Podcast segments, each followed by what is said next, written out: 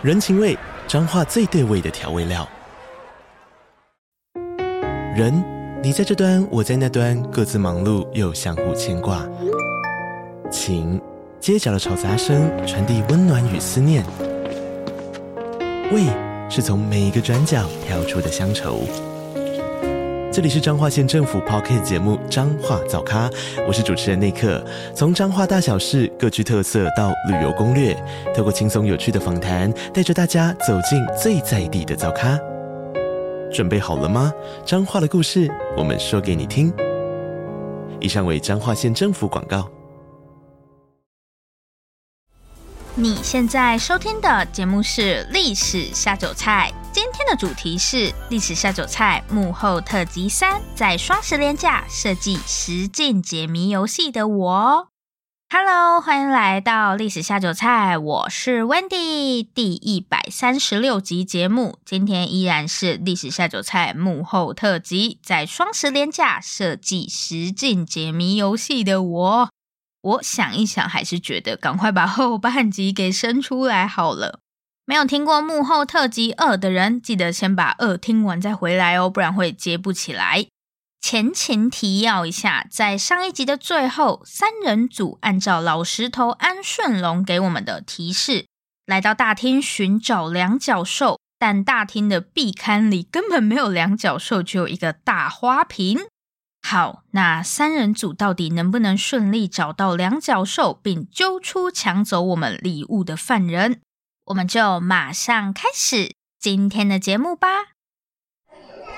下一题，用四只脚行走的两角兽可能吧？两角兽是人。我知道啊。我们刚刚到大厅，发现壁龛里只有花瓶。根据老石头安顺龙给我们的照片，在大厅的壁龛里面，本来应该有一尊两角兽的雕像，两角兽就是人，对。可是现在这里只剩下一个花瓶，雕像不知道去哪了，好尴尬。那我们接下来该怎么办？嗯，不然再去问一次安顺龙，一直伸手牌都不自己努力的。哎，不要这样，助人为快乐之本嘛。好啦，我们再把安顺龙请出来吧。OK，老石头说他也不知道雕像去哪了，但是他可以保证两角兽一定还在这座博物馆内，因为这座博物馆对两角兽来说是很特别的存在，所以意思就是我们要去把这个两角兽给找出来，对吧？好哦，那先看一下三人组有什么对策好了。你如果有答案，你就过来贡献一下。坐后面那个人那你可以去看啊。所以是要找到这个人。三楼有这种人的这种。那你带大家去看。哦，小帮手好像知道雕像在哪。哇，他终于要派上用场了吗？其实上一集在找化石的时候，小帮手已经把整栋博物馆逛了一遍。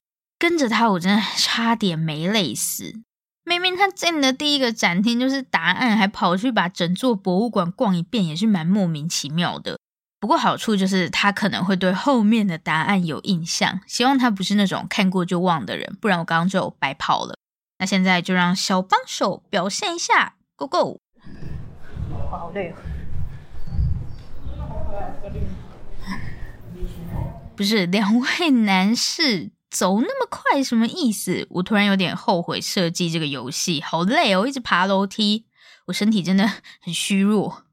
结果小帮手跟水球弟真的就一直走，完全没有要管我们的意思。好队友，他们就这样把潜艇堡给抛弃了。说一下你的感想吧。没差。那你知道去哪吗？不知道。找到答案就把你抛一边，有个恶质。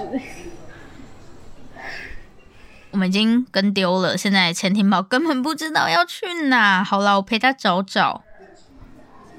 哇，他们真的很过分，今天把你抛下来。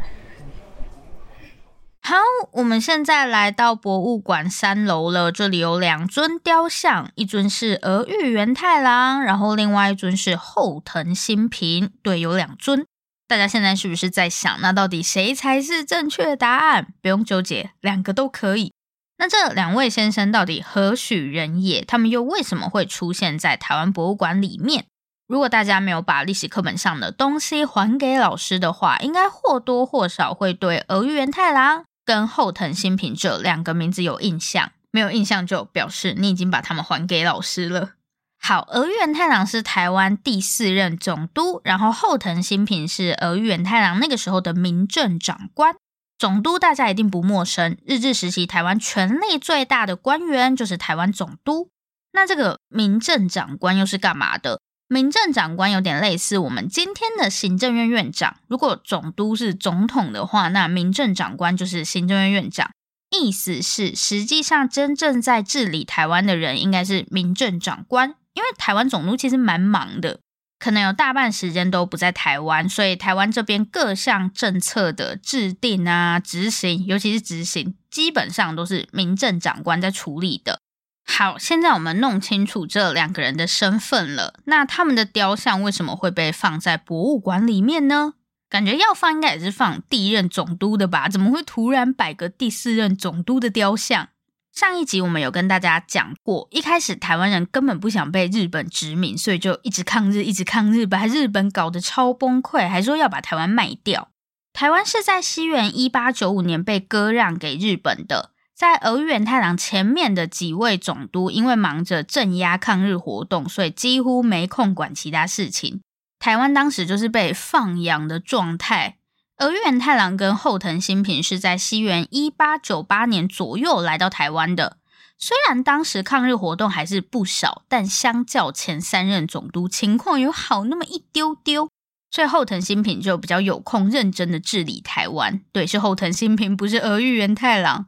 虽然俄玉元太郎才是台湾总督没错，但他在担任总督的期间，还兼任日本陆军大臣，忙到爆炸。所以台湾这边的事情基本上都是交给后藤新平处理，也就是说是到后藤新平来了之后，日本才开始比较有系统的去治理台湾。那后藤新平到底做了什么呢？最有名的就是台湾旧惯调查。在后藤新平之前的总督们都认为台湾就是很落后、很荒凉，连一条像样的马路都没有。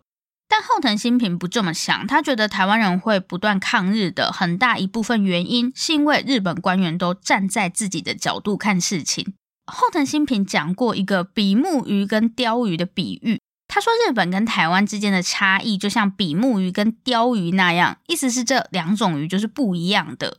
如果你用对待比目鱼的方式去对待鯛鱼，下场肯定就是翻车。你也不要妄想把鯛鱼变成比目鱼。简单来说，就是不能用治理日本人的方式去管台湾人。你要找一个台湾人可以接受的方式，才不会有人整天在那边抗日。好，如果要找出台湾人能够接受的统治方式，意味着你一定要非常了解台湾人。所以后藤新平就开始了一系列的旧惯调查，就是调查台湾的风土民情，了解这边的文化啊什么的。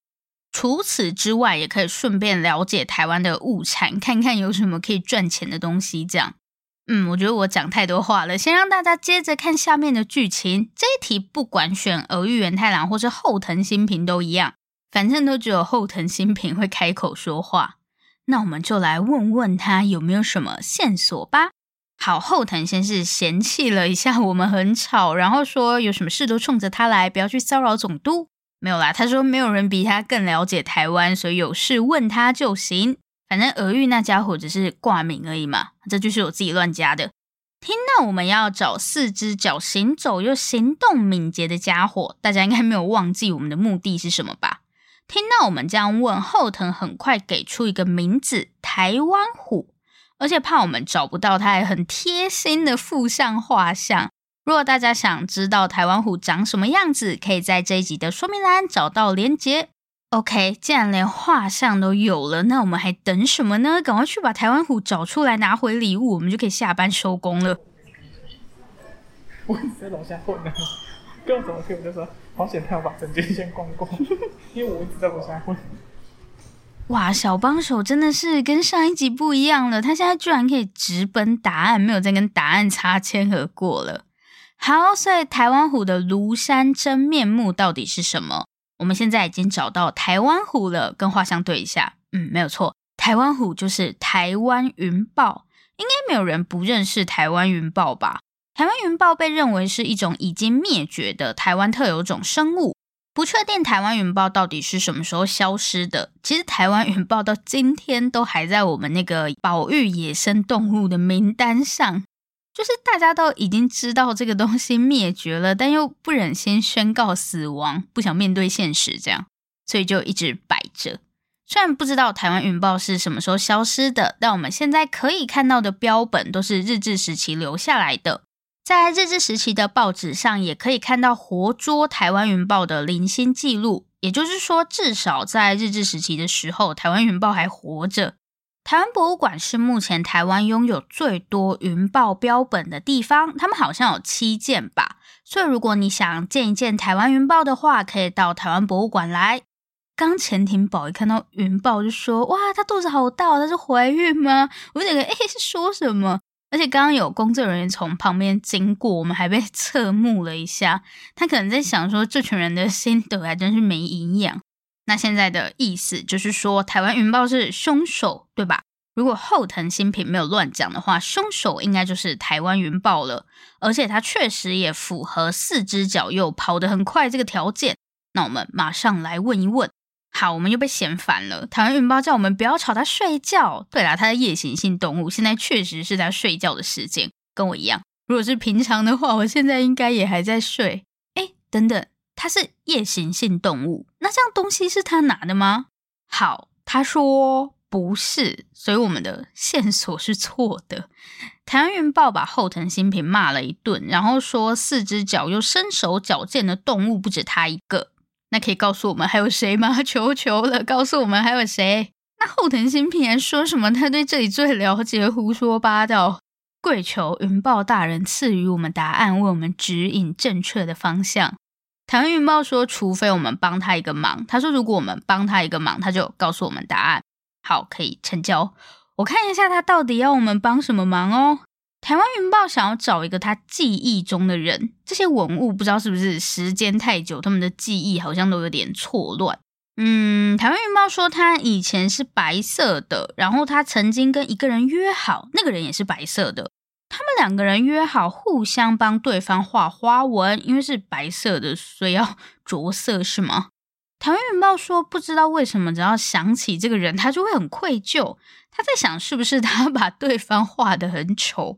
有一种美术课跟同学互相画对方的感觉，所以台湾云豹想让我们帮忙找找看这个人。那线索就是白色的，根本没画，或是长很丑这样吗？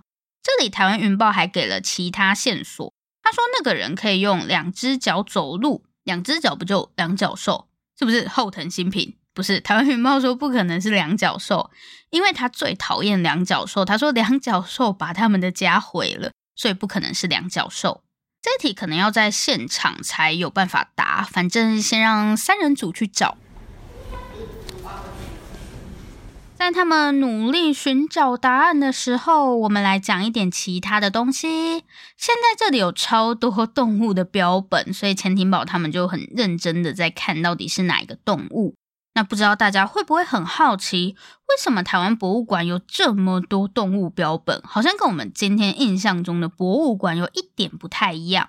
为什么今天又是化石又是标本？一般博物馆不是都放什么碗啊、花瓶，不然就是画嘛？为什么台湾博物馆的画风跟人家不太一样？我们刚刚还没有讲完，为什么后藤新平跟儿玉元太郎的雕像会出现在台湾博物馆里面？先解释一下这个。时间来到西元一九零六年，这个时候，儿玉源太郎跟后藤新平都已经卸任，回到日本去了。为了纪念他们，或是为了拍马屁，台湾总督府计划建个什么纪念馆之类的东西，而且总督府还跟大家募款，在报纸上营造那种台湾人都很爱后藤他们，很想帮他们盖纪念馆的假象。这座纪念馆呢，就是今天台湾博物馆的本馆。所以这栋建筑物原本不是博物馆，是儿玉源太郎跟后藤新平的纪念馆。那会有这两个人的雕像，也就不奇怪了。好，那纪念馆后面是怎么变成博物馆的？西元一九零八年，这个时候儿玉源太郎跟后藤新平那栋纪念馆还在紧锣密鼓的筹备中。另一边，台湾纵贯铁路也在这一年全线通车，所以一九零八年以后就可以从基隆一路坐火车到高雄去。为了纪念台湾纵贯铁路通车，台湾总督府打算办个展览，展什么呢？铁路通车，感觉应该展个火车啊，或是什么跟交通有关的东西，对吧？结果台湾总督府展的是化石跟标本。大家放心，总督府的脑袋没有坏掉，也没有企图拿这些东西敷衍大家。火车跟化石还真的是有关系的。如果我现在问大家为什么要办展览，大家应该会回答什么？为了教育之类的，对吧？没有为了赚钱，不是啊。我们现在办展览都是为了教育嘛。但二十世纪初这个时候不是，台湾总督府办展览的目的只有一个，那就是让大家看看日本把台湾治理得多好。就是让你把政绩拿出来，铁路可以理解，确实是蛮值得炫耀一下的。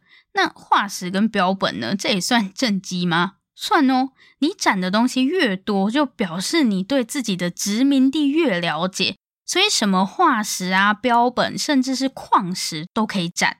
而且比起历史文物，他们更爱展这些动物、植物。展越多，就代表日本越了解台湾。原本呢，这个展览只是暂时性的，是为了铁路通车举办的小活动，结果办得太用力了，撤掉也蛮可惜的。于是总督府就决定直接成立一间博物馆，这座博物馆就是今天的台湾博物馆。台湾博物馆本来叫做台湾总督府博物馆，一开始是在今天博爱大楼那个位置。后来，俄玉元太郎他们的纪念馆盖好了，就把博物馆的东西都挪进来，所以博物馆反而是后面来的。俄玉元太郎跟后藤新平才是这栋建筑物一开始的主人。这也解释了为什么台湾博物馆会有大量标本跟化石，因为这座博物馆存在的目的就是让大家知道，你看我们日本政府对台湾多了解，有什么动物、植物，我们都知道。证明日本的殖民统治很成功，这样好，那三位应该 找到答案了吧？我都在这里讲这么久了。所以，可我我我我现在有点困难。所以我，我他他要我们帮他找的，我们现在找了两，他可以两只脚。所以，所以我们现在是要输入他要找的，还是我们要他要找的？那他他要找的是两只脚。我们找完之后，他要他要找的人是几只脚？你看清楚啊。当我找到那家伙，我就是告诉他，所以是四只脚，又跑得很快的动物。哪是啊？是我们在找四只脚。他说帮帮我找到那家伙。哦哦。对，但是他给我们两只脚，我们继续找那个两只脚，所以有两只脚。所以我们先跟他讲两只脚的是谁，他才告诉。然后还有那个画的难看，他把画的难看，跟两只脚。那就那就挺好玩。还是那个丑的那样第一。给你们个提示好不好？白色是一个重点。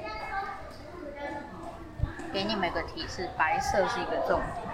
白色，那它原本是白色，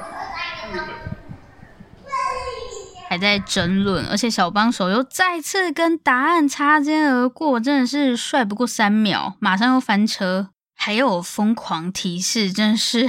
我不想录第三集哎，拜托。他他也是可以两只脚走，然后呢？你在连续是长连走，他比较可爱，他我我我我要打给他名字。好啦，终于找到答案了。台湾云豹找的那个人就是台湾黑熊。根据台湾族还有卢凯族的传说，云豹跟台湾黑熊原本是一对好朋友。因为一开始他们两个都是白色的。有一天呢，台湾云豹就跟黑熊说：“来互相帮对方画好看的花纹。”是说这个时候不应该叫台湾黑熊吧？应该是台湾白熊才对吧？好，然后长得像北极熊的台湾黑熊就开始帮云豹画花纹。因为黑熊画的实在是太认真了。等云豹要帮黑熊画的时候，黑熊已经睡着了。看着熟睡的黑熊，懒惰的云豹决定偷工减料。他把黑熊整只涂黑，然后就跑了。台湾黑熊胸前不是有一个白色的 V 吗？据说是因为台湾黑熊在睡觉嘛，那边刚好挡住了。云豹怕吵醒黑熊，那边就没画，所以就留一个白色的 V 在那边。好了，那云豹赶快去下跪求原谅吧，这什么朋友啊？哎，等一下，下跪之前先把我们要的答案交出来，这个很重要。我看看哦，云豹说四只脚又跑很快的家伙是犀牛。犀牛有跑很快吗？不会是骗人的吧？而且台湾居然有犀牛。我以为他走你过它是犀牛，那就去找犀牛。有谁看到了犀牛吗？我记得真的在那个展间。犀牛好像我这边没看到。真的吗？你不要这样子疑惑好不好？不是，你每次都可以完美的避开答案，永远都是在答案的面前。好，我们找到犀牛了。这一题是钱廷宝贡献的答案，一直躺分的人终于派上用场了，差点要变成分组报告大家最讨厌的那种人。现在在我们面前的就是犀牛。好，下一题没有啦。所以台湾是有犀牛的，大概一万年前，冰河时期是吗？等一下，这有点超出我的知识范围。好，现在我们面前有一副完整的犀牛化石，这种犀牛叫做早板犀。大概西元一九三零年那个时候，台北帝国大学就今天的台大有一个地质学教授叫做早板一郎。早坂教授曾经在今天的台南左镇，就是左镇人那个左镇，没错。早坂教授曾经在这里找到一些零星的化石，当时早坂教授认为这些化石可能属于犀牛之类的大型哺乳动物。不过还来不及进一步研究，日本就战败了。那教授党也回日本去了。一直到西元一九七一年，一位古生物学家潘长武，他在佐证这边采集化石的时候，发现有个小学生拿着一块很像犀牛牙齿的化石。我也不知道他们是怎么看出来的，这就是专业吧。后来潘长武就问那个小学生：“你这东西哪里捡的？”小学生就跟他说：“在菜寮溪那边捡的。”潘长武就跑去那边挖，不挖还好，一挖吓一跳，居然给他挖出一整副犀牛化石，就是我们现在看到的这副，也证明台湾确实曾经是有犀牛的。后来为了纪念早坂教授，就把这个犀牛命名为早坂犀。那早坂犀会是抢走我们礼物的凶手吗？我们就直接问他吧。好，我们的出现把早坂犀吓了一跳。他说：“虽然他确实是四只脚，又跑得还算快，但东西不是他拿的。然后这家伙应该知道犯人是谁，因为他现在一副说溜嘴的表情。这种人就是守不住秘密的那种人。我相信逼问一下，应该就可以得到答案了。那大家就稍等一下。”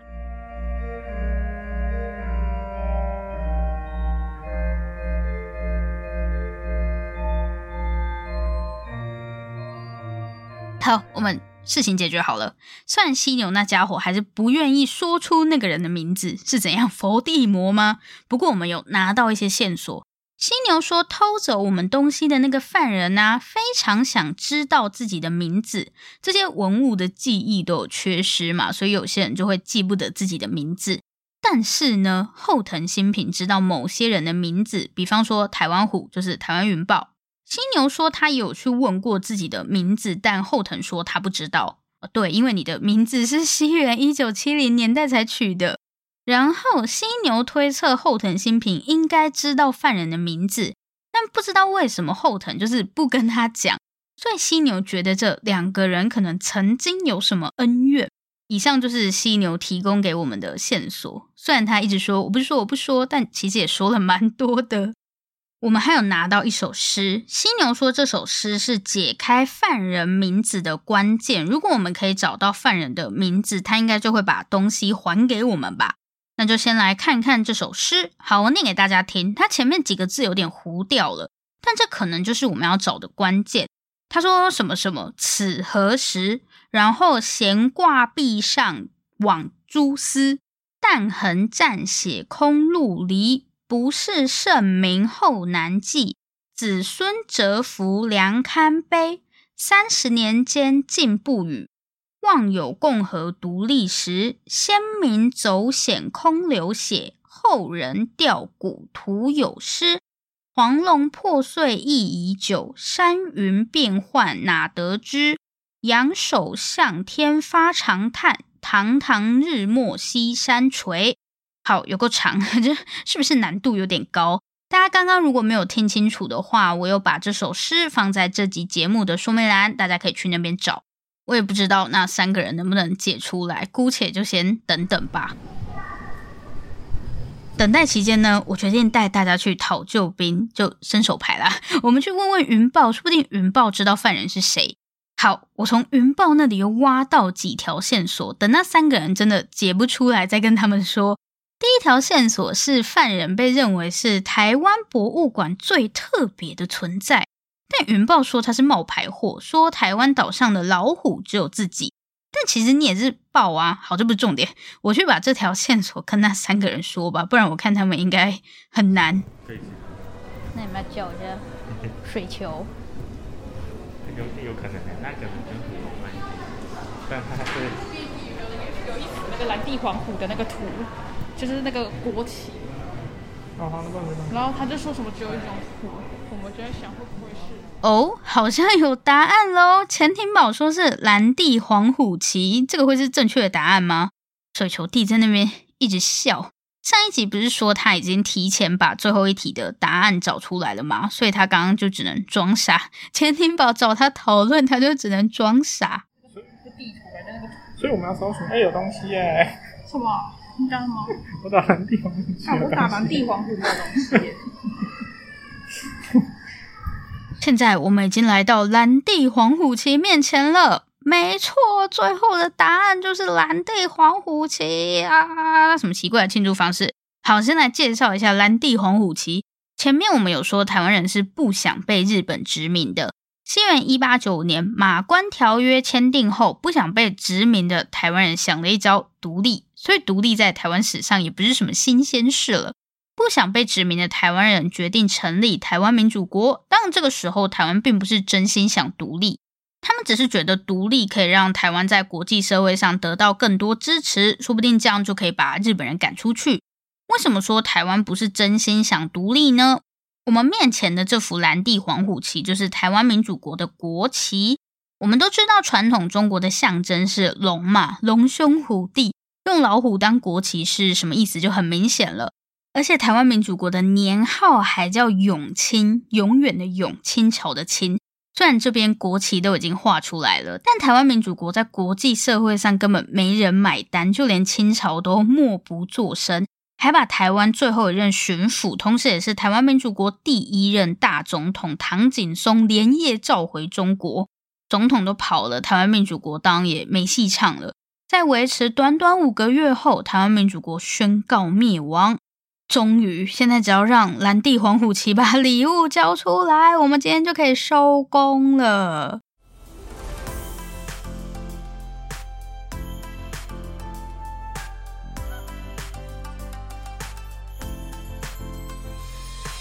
耶、我们拿到铜牛的礼物了，是餐券，是火锅店的餐券，意思是等一下我们就可以去吃饭了。这个安排是不是很不错？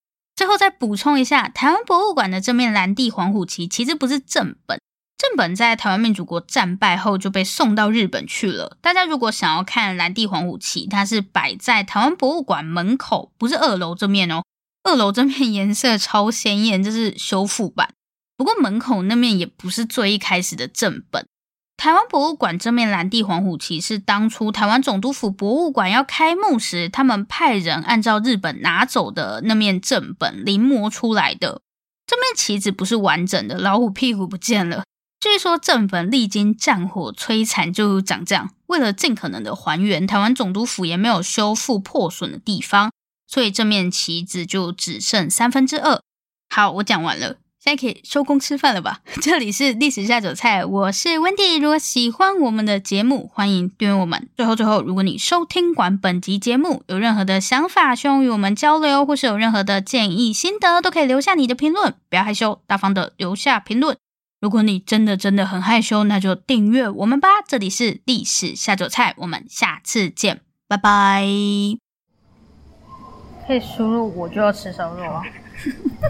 我 那你输入我就要吃烧肉，看看。